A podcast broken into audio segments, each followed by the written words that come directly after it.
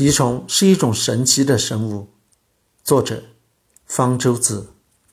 我住在山沟沟里，天天往野外跑，属于吸引蜱虫的高危人群。但是直到现在，我才第一次见到蜱虫。有一天，我看到山道旁边盛开着一片妖娆的琴颈花，便过去拍摄。只见一只像小蜘蛛的东西沿着我的裤脚快速往上爬，定睛一看。是一只蜱虫，在把它拿掉之前，我给它留影。回家后找出蜱虫图鉴进行比对，认定是加州一带常见的太平洋海岸蜱虫。蜱虫有几百种，数量较多的是长着硬壳的蜱虫。太平洋海岸蜱虫就属于硬壳蜱虫。蜱虫需要吸血才能变态、蜕皮、性成熟和产卵，所以一生中。它要多次吸血，有时候蜱虫和蚊子、吸血蝙蝠等其他吸血动物一样，会主动出击去寻找猎物。虽然蜱虫和蜘蛛一样长着八只脚，跑起来速度也不算慢，但四处乱跑毕竟太浪费能量，所以更多的时候，它采取的是守株待兔的方式，爬到草尖上，用后面的脚抓住草叶，身体倒挂着。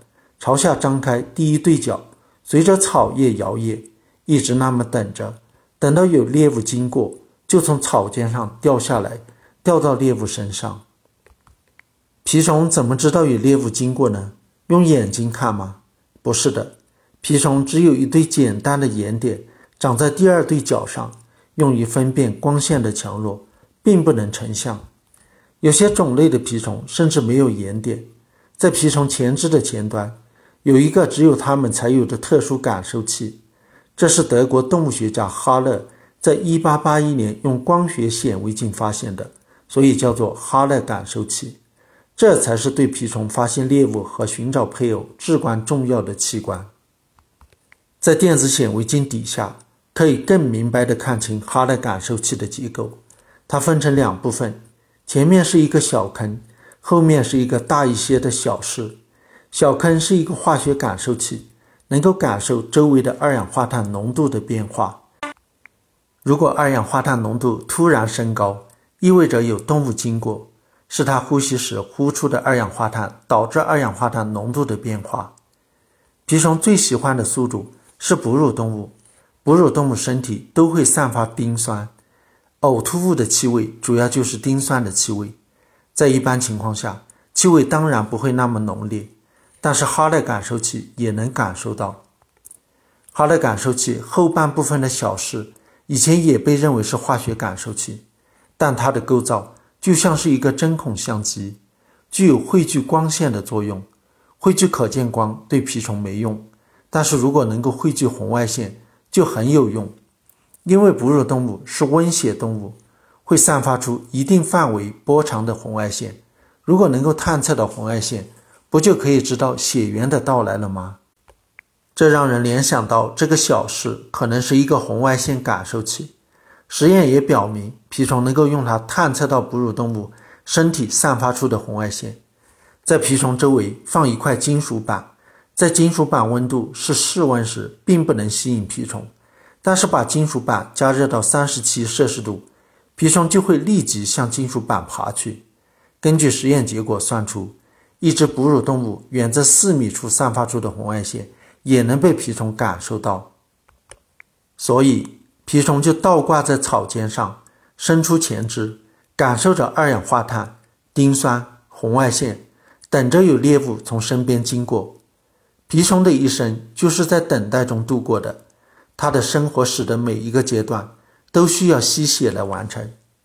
雌蜱虫把卵产在落叶覆盖的地面。幼虫孵化出来后，爬到小型哺乳动物或者鸟类的身上吸血，然后掉到地上蜕皮，由六条腿变成八条腿，成为了若虫。若虫会爬到比较大一点的哺乳动物身上吸血，然后再次掉到地面蜕皮，变成成虫。最后一次吸血，雄蜱虫是为了性成熟，并与雌蜱虫交配，雌蜱虫则是要为产卵做准备。它们要吸大型哺乳动物的血，例如鹿。守株待兔当然是很低效的捕猎方式，不过蜱虫有的是时间，可以耐心的等待几个月，甚至更长的时间。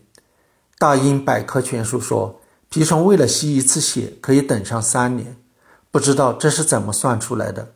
难道真有动物学家追踪一只蜱虫达到三年之久？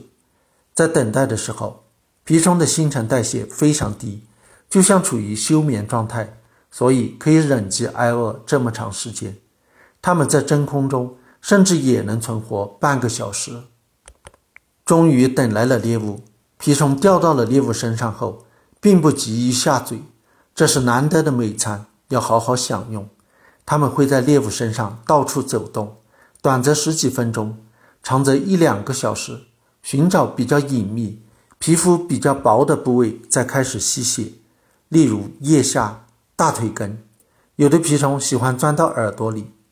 在蜱虫的唾液中有上千种蛋白质，它们有的具有抗凝血作用。确保在吸血过程中，血液不会凝固，源源不断地流进蜱虫身体。有的具有抗炎症作用，在它们叮咬的地方不会出现炎症，宿主不会感到痛痒，觉察不到。这一点很关键，因为雌蜱虫不像雄蜱虫那样吸一点血就知足去找配偶了，而是要一直吸上一两周，甚至更长时间，直到把自己吸成了一个血球。吸进的血液是体重的几百倍，才脱落了，掉到地上产卵。在吸血过程中，皮虫的细胞快速分裂，让身体变大，才能容下这么多血液。如果一只动物身上寄生了很多蜱虫，被吸走了这么多血，甚至会导致贫血。人倒不必担心会被蜱虫吸得贫血，因为错误的把人当成其他哺乳动物。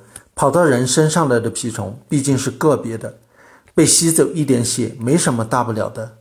麻烦的是，蜱虫身上往往会有细菌、病毒，会让人感染上十多种疾病，有时会是致命的。去年十月，美国前参议员凯哈根死于波瓦桑病毒引起的脑炎，就是因为他在野外远足时被蜱虫叮咬染上的。蜱虫传播的疾病中，最常见的是莱姆病，每年美国有大约三十万人染上这种病。莱姆病虽然不致命，但有一部分人即使经过了治疗，仍然长期会有关节疼痛、虚弱等症状。莱姆病在美国主要发生在东部和中西部，加州属于低风险地区，莱姆病发病率是二十万分之一，而东部康乃狄格州是它的一百倍。加州蜱虫很多。其中一种西部黑腿蜱虫也是莱姆病病菌的载体。为何莱姆病并不流行？在加州生活着一种叫做西部强南蜥的蜥蜴。不知为何，西部黑腿蜱虫的若虫喜欢吸的不是哺乳动物，而是这种蜥蜴的血。有一项研究发现，这种蜱虫的若虫百分之九十都吸这种蜥蜴的血。在一只西部强能蜥身上。往往能够找到几十只蜱虫在同时吸血，但是西部强能蜥却不会被莱姆病病菌感染。加州大学伯克利分校研究人员把这种蜥蜴的血抽出来，放进莱姆病病菌，一小时之内，病菌就被杀死了，而它们可以在老鼠血液里活上三天。如果把西部强能吸血液煮过后，再加入莱姆病病菌，就不会被杀死了。这说明西部强能吸的血液中有一种蛋白质能够杀死莱姆病病菌。蜱虫若虫吸过它们的血后，自己体内的病菌就被清除了。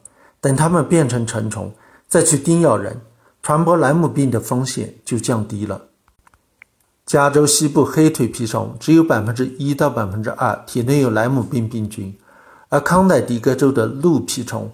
百分之三十到百分之六十体内有莱姆病病菌。虽然与其他地方相比，在加州被莱姆病病菌感染的风险比较低，但毕竟还是有风险的。而且蜱虫还能传播别的疾病，所以自从发现了蜱虫之后，我就很注意预防蜱虫叮咬。在衣服和裸露皮肤喷高浓度的避蚊胺，除了可以驱蚊。也可以干扰蜱虫的感受器，让它们探测不到人。回家后要仔细看看衣服上是否有蜱虫，所以去野外最好穿浅色衣服，便于发现蜱虫。洗澡时要查看身上是否已被蜱虫咬伤，特别是要检查隐秘部位。如果发现了蜱虫叮咬，用镊子夹住蜱虫口气，往上拔出，把蜱虫扔进马桶冲走。蜱虫通常要吸血一两天后，其体内病菌才会传入人体。所以，及时发现其叮咬是不用太担心的。除虫菊酯能够杀死蜱虫。美国市场上有用除虫菊酯浸泡过的绑腿，套在袜子外面，把裤脚塞在里头，就可以防止蜱虫，特别是其若虫附着。这很重要，因为蜱虫若虫只有芝麻大小，肉眼很难发现。蜱虫是一种神奇的生物，但是注意不要被它咬伤。